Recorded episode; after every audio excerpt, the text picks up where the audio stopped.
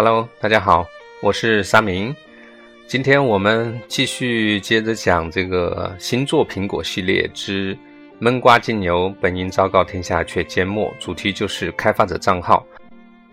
在上一期当中，呃，我讲到了三边双子难言的苦衷，人肉了一下审苹果的审核团队，可以说是史上对这个话题最最强的、最全的一个大起底。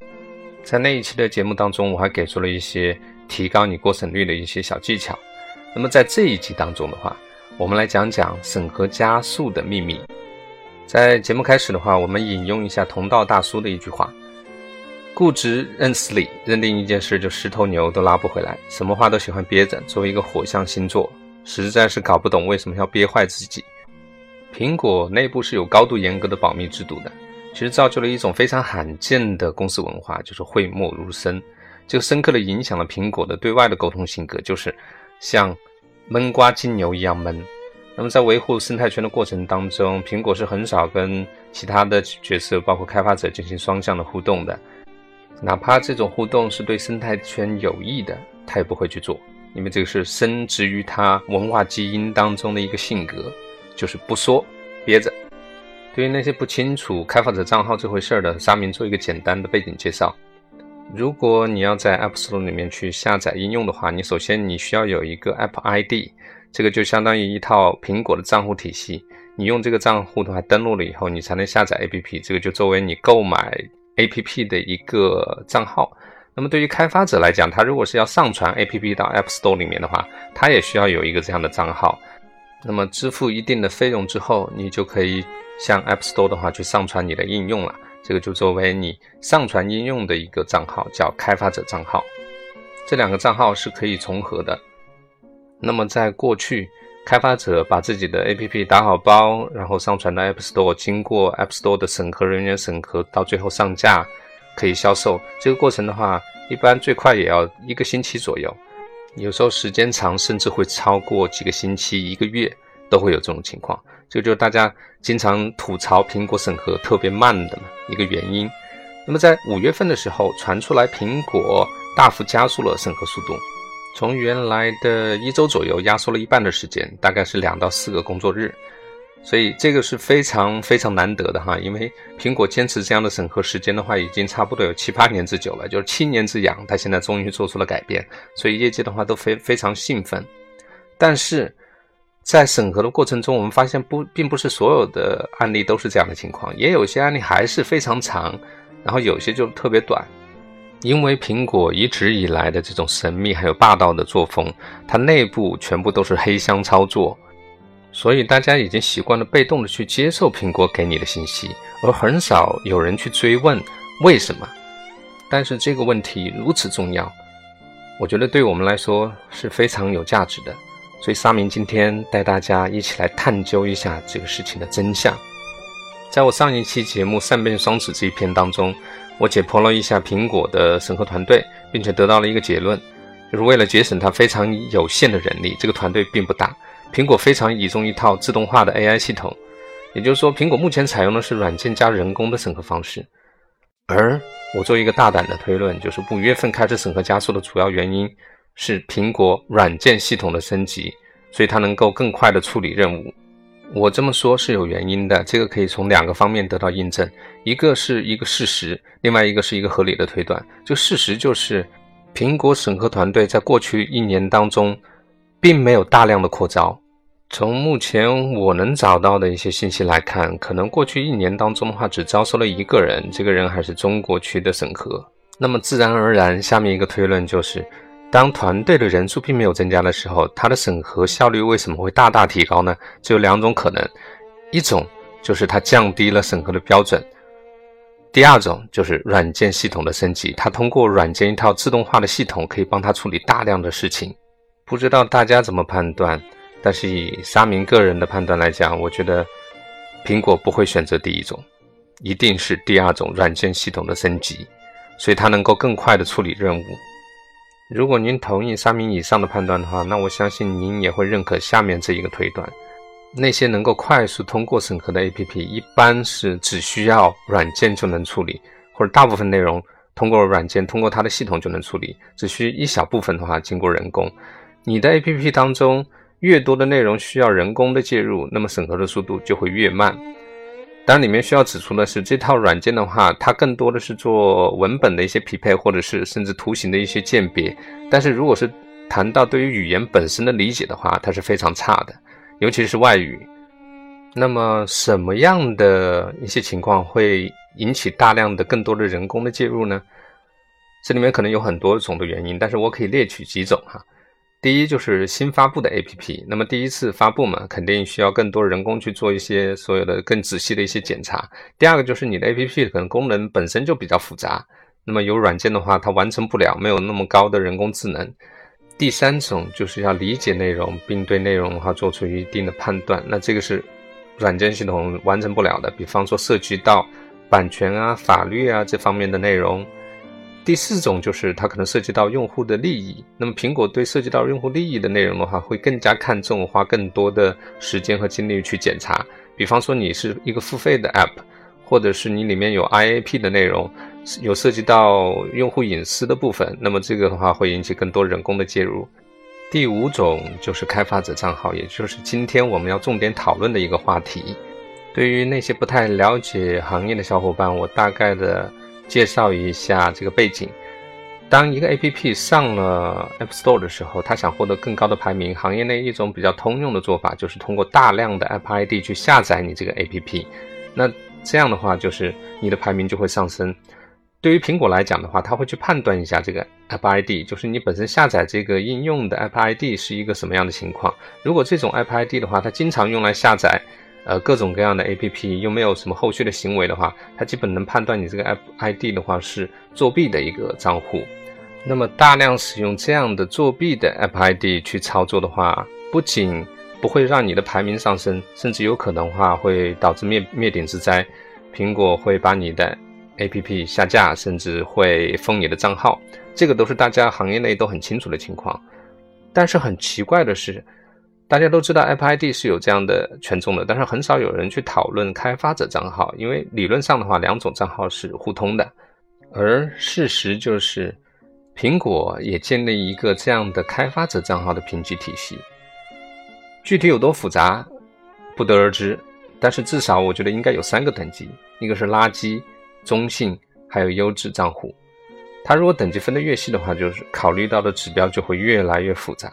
不过有一个大家一定会考虑的因素，就是历史违规记录。你这个账号的话，历史上有没有违规，有多严重的违规？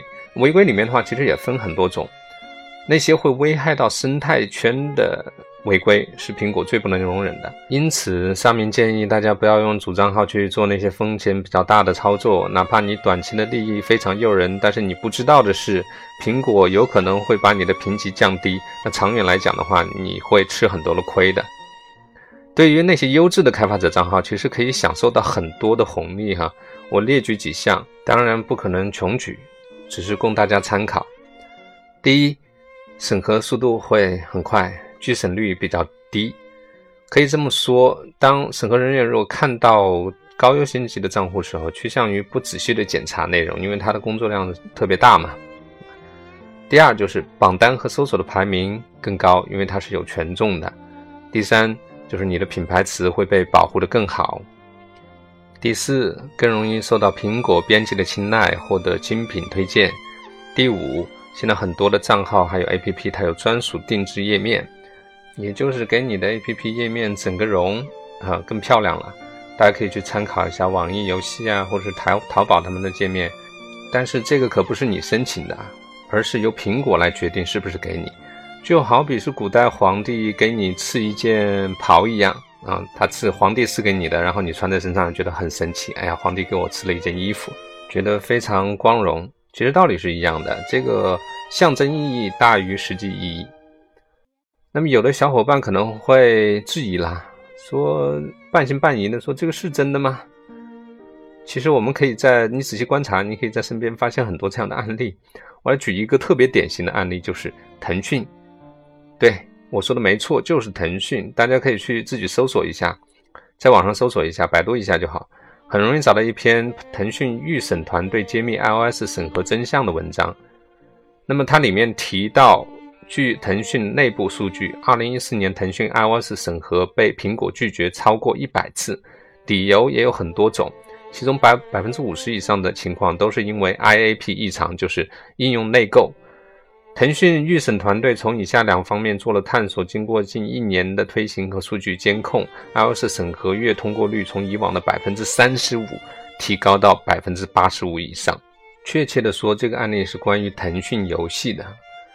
那我不知道大家的数据怎么样。以我个人的经验来讲，百分之三十五实在是一个低的不能再低的一个水平。为什么会这么低呢？另外，在一六年的五月五号，App Store 发生了一次非常大规模的故障，全球性的。那么在这次故障修复之后，我注意了一些关于腾讯系产品非常不寻常的现象。关于这个问题，我还专门写了一篇文章去分析为什么苹果要惩罚腾讯。大家可以在我的公众号 Mobview M O B V I E W 当中找到这篇文章。我的个人播客当中也有一期关于这个话题的节目，大家也可以搜索来看一看、听一听。那篇文章当中，呃，我列举了很多腾讯系产品受到苹果不公正对待，或者说他们之间不和的一些信号。另外，我还分析了这两个巨头之间不和的深层原因。在此，我可以引用一下那篇文章中的一些内容。在五月五号大地震，App Store 修复了之后，微信竟然最低跌到了总榜的五十名开外。而搜索腾讯的半个品牌词叫“全民叉叉”什么系系列，你搜索“全民 ”Top 一百当中的话，只有一个腾讯系的产品，就是排在第二十九位到三十多位的全民 K 歌。除此之外，你再也找不到任何其他腾讯的产品，这个是非常异常的现象。如果再去搜索一下 BAT 三家的品牌词的情况，你就会发现，仅仅是腾讯的品牌词被占用了。也就是说，当你搜索腾讯的时候，排在第一位的竟然不是腾讯的产品，而是一家其他的不知名的产品；而搜索阿里的时候，前五位全是阿里自家的产品；搜索百度的时候，第一位和第四位也都是百度家的产品，而且你要是对比 Top 五十的话，就发现腾讯系的产品是最少的。很明显的可以看到，苹果在惩罚腾讯，而当时在朋友圈里面也疯传，苹果的话要下架腾讯的产品，包括微信啊、QQ，所以引起了一阵的恐慌。腾讯还专门为这个事情出来辟谣。说苹果是什么商店正在升级呀？然后它的逻辑算法有问题。其实你现在品味一下，这个回答本身就特别有意思。因为苹果在这个事故当中没有对外界透露任何的信息，以它的风格来讲，它也不可能去透露任何的信息。为什么腾讯它就能知道？是因为它的逻辑有问题。所以这个是你慢慢品味一下，这个事情是特别有意思的，有点此地无银三百两的味道。哎。说了这么多，其实上面就是想证明开发者账号评级体系这个事情是真实的存在的。如果你仔细去想一想，你身边发生的事情，仔细观察，你会也有这样的一个判断。这种体系类似于一种社会信用体系，其实是一种很棒的机制哈。信用好的账户，长远来讲的话，会享受到更多的红利；而信用不好的账户会被系统逐渐的边缘化。不过关键的问题就是在这里，苹果把它算法的一些都当成高度的机密。憋着就是不说，我认为这是一步臭棋哈，是一步非常臭的棋。因为我们可以想象一下，苹果它是 App Store 生态圈的霸主，它本来它的职责是应该给大家指出一个清晰的方向，你要往这个方向走。但是现实的情况是，大家都在猜，都在用各种各样的行为去试探这个执法的边界，而苹果它拒绝跟开发者进行更透明的沟通。如果大家都不清楚账号评级这回事儿，那么很多开发者就会对苹果的双重标准产生更大的怨气。比方说，别人家的 APP 通过审核很快，为什么我们家的 APP 你需要这么长时间，甚至要几个星期才能通过审核？不公平。或者是为什么别人家用这样的方式就过了审核，而我们用同样的方式的话就会被拒？那么长此以往的话，自然很多人就会对这个系统丧失信心。当他上架了之后，他会采用更加激进的方式去推广自己，因为有一种补偿心理，还有一种不公平的这种怨气在里面。那么长此以往的话，必然造成生态圈整个的恶化。这种就是由于双方其实并不了解对方、不理解对方而造成的行为错位，很不利于苹果的长远发展。但是苹果的话，它就是要坚持它的作风就是这样。他不善于跟开发者良性互动，这个就是一个很典型的例子呢。神秘的审核团队加上不透明的审核机制，造成了无数外界看不懂的疑案。但是如果苹果认为彪悍的人生无需解释，用自身的强大就可以碾压一切不守规矩者，我觉得大错特错了。他不理解的就是强大实力可以在短期内让人屈服，但是人心的背离才是生态真正的祸患。我个人也非常希望苹果能够稍微改变一下它的作风，跟开发者之间的话进行更多透明的、良性的互动。同时，也希望大家能够在上架应用之后的话，在短期利益和长期利益当中取一个平平衡，不要过多的去越过苹果的红线，因为你不知道什么时候苹果就会采用一种你看不见的惩罚机制去惩罚你的账号。那么这样的话，影响对你的应用的话，影响是非常深远的。OK，相信到这里为止，很多小伙伴已经清楚了审核加速的原因，以及怎么做可以让你的 APP 更快的通过审核。那么如果有问题的话，可以通过 Mobview M O B V I E W 跟我进行互动。此外的话，在 Podcast 以及各大主流的 FM 平台上都可以搜索“沙明移动”找到我。这期就到这里，呃，欢迎大家点击订阅按钮，以后每次节目更新时会有提示。您不点一下吗？多谢，咱们下期再见，拜拜。